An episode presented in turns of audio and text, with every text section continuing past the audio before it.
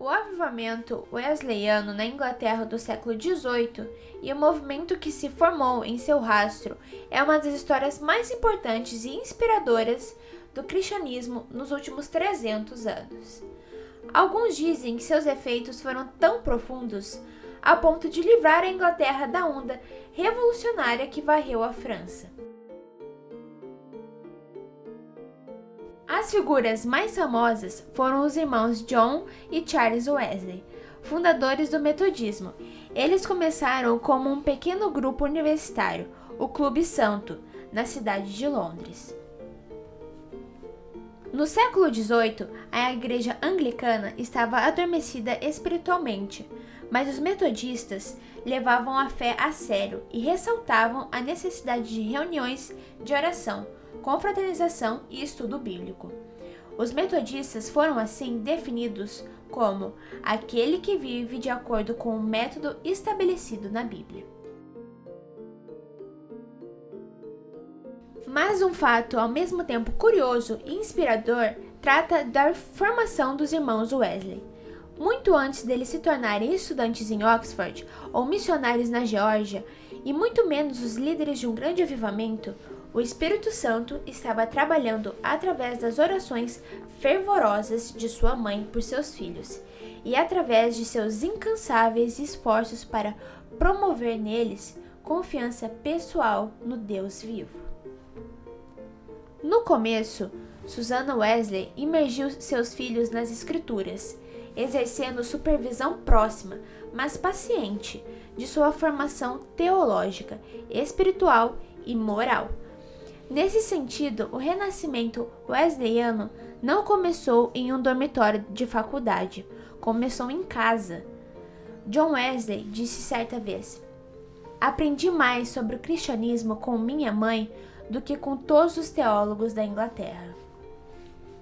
Por isso, apesar de Susana Wesley nunca ter pregado um sermão, publicado um livro ou fundado uma igreja, ela é conhecida como a mãe do metodismo.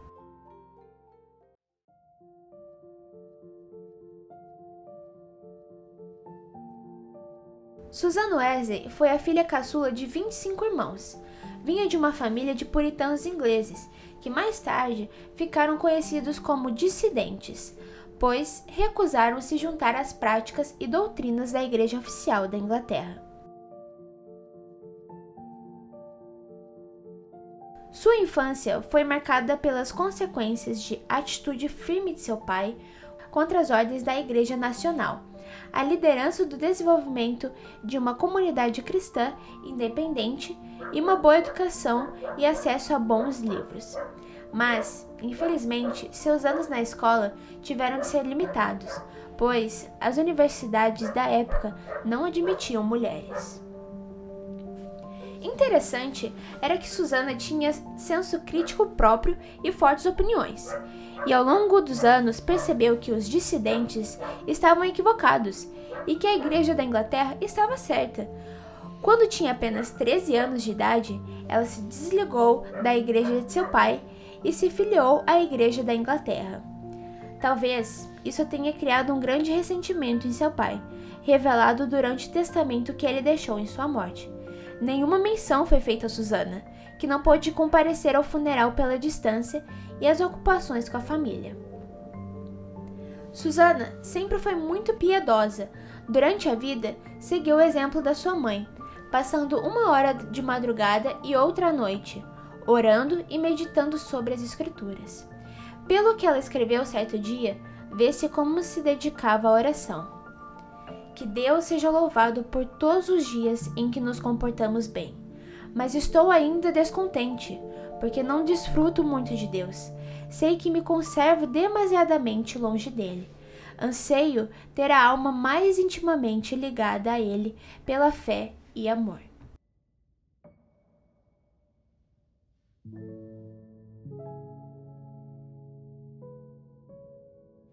Ela se casou com Samuel Wesley em 11 de novembro de 1688, quando tinha 19 anos e ele 26.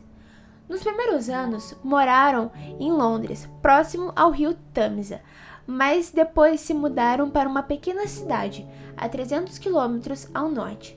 Tiveram no total 19 filhos, mas apenas nove chegaram na juventude. As mortes prematuras de muitos deles fizeram com que a saúde de Susana permanecesse muito fragilizada e passava muitas horas na cama.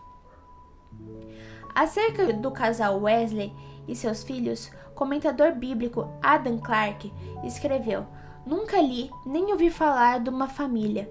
Não conheço e nem existe outra, desde os dias de Abraão e Sara, de José e Maria de Nazaré, a qual a raça humana deve tanto. A vida dos Wesley era muito dura. Samuel Wesley era um reverendo da Igreja da Inglaterra, mas tinha graves problemas financeiros. Aceitou algumas posições para aumentar seus rendimentos, mas sempre insuficientes. Mudaram-se de casa várias vezes em busca de maior salário para ele, até que foram parar em Appleworth, onde serviria na igreja local. Isso não remediou totalmente as coisas, até chegar ao ponto de Samuel ser preso na cidade de Lincoln, na cela dos devedores.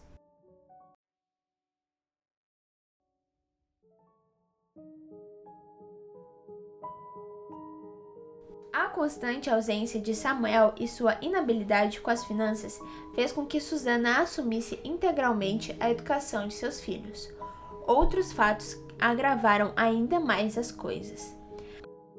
A casa deles incendiou-se por duas vezes. Na primeira, durante uma fria madrugada, John Wesley, que tinha apenas cinco anos e meio, teve de ser resgatado quase morto. Mas esse evento marcou profundamente a vida de John e de Susana. Em suas meditações particulares, ela afirmou um propósito com Deus sobre a vida do garoto. Senhor, esforçar-me-ei mais em prol dessa criança a qual salvaste tão misericordiosamente. Procurarei transmitir-lhe fielmente ao coração os princípios da tua religião e virtude. Senhor, dai-me graça necessária para fazer isso sincera e sabiamente, e abençoe os meus esforços com grande êxito. O segundo incêndio foi durante o período de ausência do marido. A destruição foi tão grande que Susana teve de distribuir as crianças por algumas casas, onde ficaram por quase dois anos, enquanto o lar dos Wesley era reconstruído. Susana começou a notar que as crianças brincavam mais que estudavam e começaram a usar um vocabulário impróprio. Em meio a estes eventos, houve uma separação de Samuel e Susana. Samuel abandonou a família e a igreja por conta de uma briga com Susana, que negava falar o Amém enquanto ele orava pelo rei William da Inglaterra. Intrigado, Samuel inquiriu Susana, que declarou não reconhecer o rei como herdeiro legítimo do trono, o que causou a revolta de Samuel, que veio a retornar apenas seis meses depois, justamente sob o pretexto de reconstruir a casa do segundo incêndio.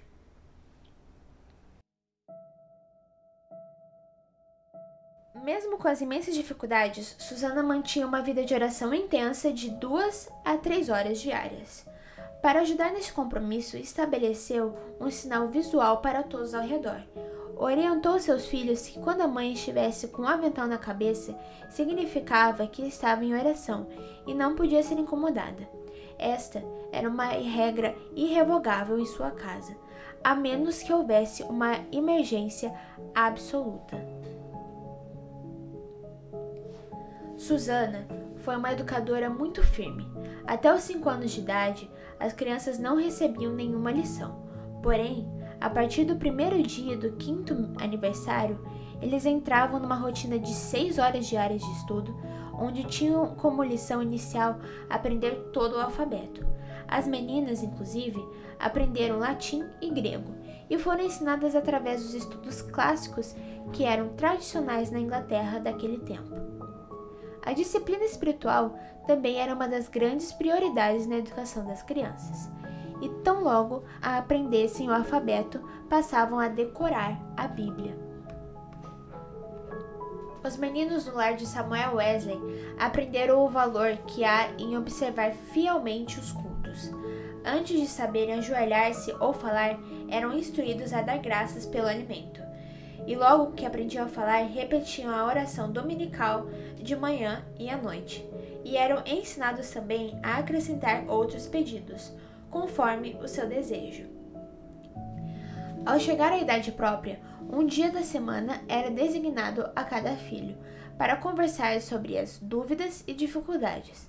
Na lista aparecem os nomes de John para quarta-feira e o de Charles para o sábado, e para os filhos, o dia de cada um se tornou precioso e memorável. É comovente ler o que John Wesley, 20 anos depois de sair de casa, disse à sua mãe.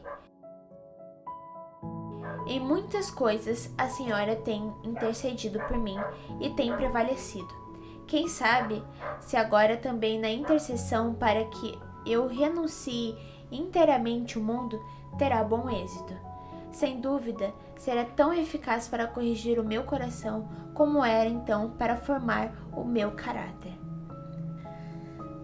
Susan Wesley acreditava na mensagem de Provérbios 13, 24 que diz que aquele que poupa vara aborrece seu filho, e não consentia que seus filhos chorassem em voz alta. Assim, apesar de a casa estar repleta de crianças, nunca havia tempos tristonhos nem balbúrdia no lar do pastor. Um filho jamais ganhou coisa alguma chorando na casa de Susana Wesley. Ainda sobre a educação de seus filhos, ela escreveu em suas meditações. Para formar a mente da criança, a primeira coisa é vencer-lhe a vontade. A obra de instruir o intelecto leva tempo e deve ser gradual, conforme a capacidade da criança. Mas o subjugar-lhe a vontade deve ser feito de uma vez, e quanto mais cedo, melhor. Depois, pode-se governar a criança pela razão e piedade dos pais, até chegar o tempo de a criança poder também exercer o raciocínio.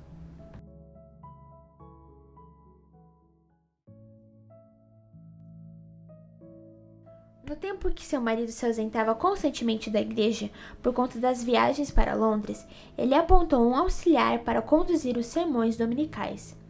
Mas Susana se incomodou com a qualidade das mensagens. Ela e a congregação em geral se queixavam muito pela falta de espiritualidade do novo pregador. Isso fez com que ela passasse a organizar aos domingos à tarde um culto doméstico, onde lia alguns salmos e os sermões deixados por seu pai ou marido. Aos poucos, as pessoas da redondeza começaram a se interessar nas reuniões, e logo mais de 200 pessoas estavam participando dos cultos promovidos por Susana na casa dos Wesley. Enquanto a frequência pela manhã na igreja local minguava. Ao longo da vida, Susana trocou várias cartas com seus filhos. Nas cartas trocadas com Charles Wesley, relatava sua experiência com a depravação humana e a graça divina, e de como tinha sido despertada por experiências espirituais ao longo de sua vida. Seu conhecimento teológico era vasto. Discutia questões profundas com os mais eminentes evangelistas e teólogos da época, dentre os quais George Whitefield. Aos 66 anos de idade, Susanna Wesley tornou-se viúva com a morte de Samuel Wesley, que tinha 72, e vinha apresentando uma saúde bem debilitada há muitos anos, desde que sofreram um acidente. Quatro de seus filhos, Emília, Suki, John e Charles, estavam com o pai nos últimos momentos. Mesmo na sua avançada idade, a vida de Susana não foi menos fácil. Com o falecimento de Samuel, ela teve de lidar com as dívidas geradas pelo trabalho que Samuel deixava incompleto. Dependia apenas da caridade dos filhos e passava um tempo com cada um deles. Mas isso parece não tê-la deixado menos intensa. Ela continuou sendo importante no desenvolvimento do movimento metodista. Houve uma vez que seu filho John Wesley se opôs à adoção de pregadores leigos no movimento. No início de 1739, Joe Wesley seguiu o exemplo de George Whitefield e começou a pregar ao ar livre, o que resultou em muitas conversões em Bristol, Kingswood e Londres. Mas a expansão era mínima porque havia apenas dois pregadores, os próprios irmãos Wesley. Isso só mudaria quando John Wesley levasse para Londres o jovem convertido Thomas Maxfield para ajudar na obra. Maxfield empolgou-se com o trabalho e chegou a, pregar, coisa que John Wesley não admitia. Informado da irregularidade, Wesley voltou a Londres às pressas para proibir a inovação. Susana, porém, já havia assistido à pregação do jovem e reconhecera nela a mão de Deus. Foi ela que convenceu Wesley a ouvir a pregação antes de impedi-la. Dito e feito, depois de ouvir a pregação de Maxfield, Wesley concluiu: É de Deus. Foi o começo da prática da pregação leiga, o principal elemento na expansão da obra metodista daquela época.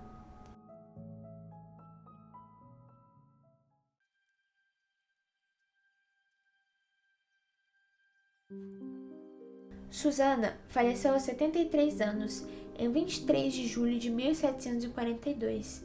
Seu corpo está sepultado em um pequeno cemitério na região central de Londres, junto ao de várias outras personalidades importantes da história inglesa.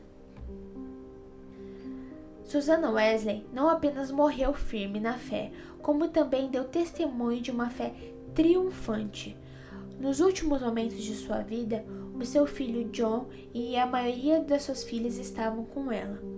Pouco antes de falecer, ela pediu: Filhos, assim que eu me libertar deste corpo, cantem um salmo de louvor a Deus.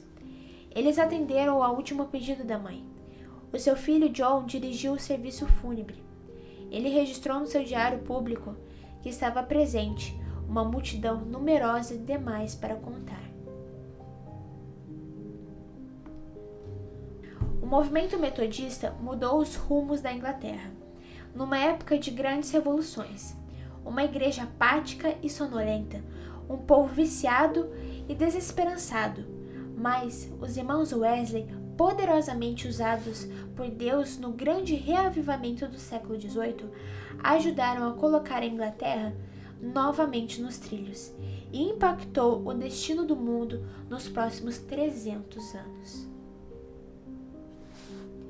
O Brasil também colhe, até hoje, os benefícios desse movimento. Aqui existem centenas de milhares de metodistas, ou suas derivações, que trouxeram igrejas e fundaram organizações assistenciais e educacionais, fazendo nossa sociedade melhor. Toda essa gloriosa herança carrega as digitais das mãos de Susana Wesley, uma mulher zelosa que não se acovardou da dureza da vida e, através da oração e das disciplinas espirituais, imprimiu em seus filhos o maior de todos os talentos, que é uma fé viva em Cristo.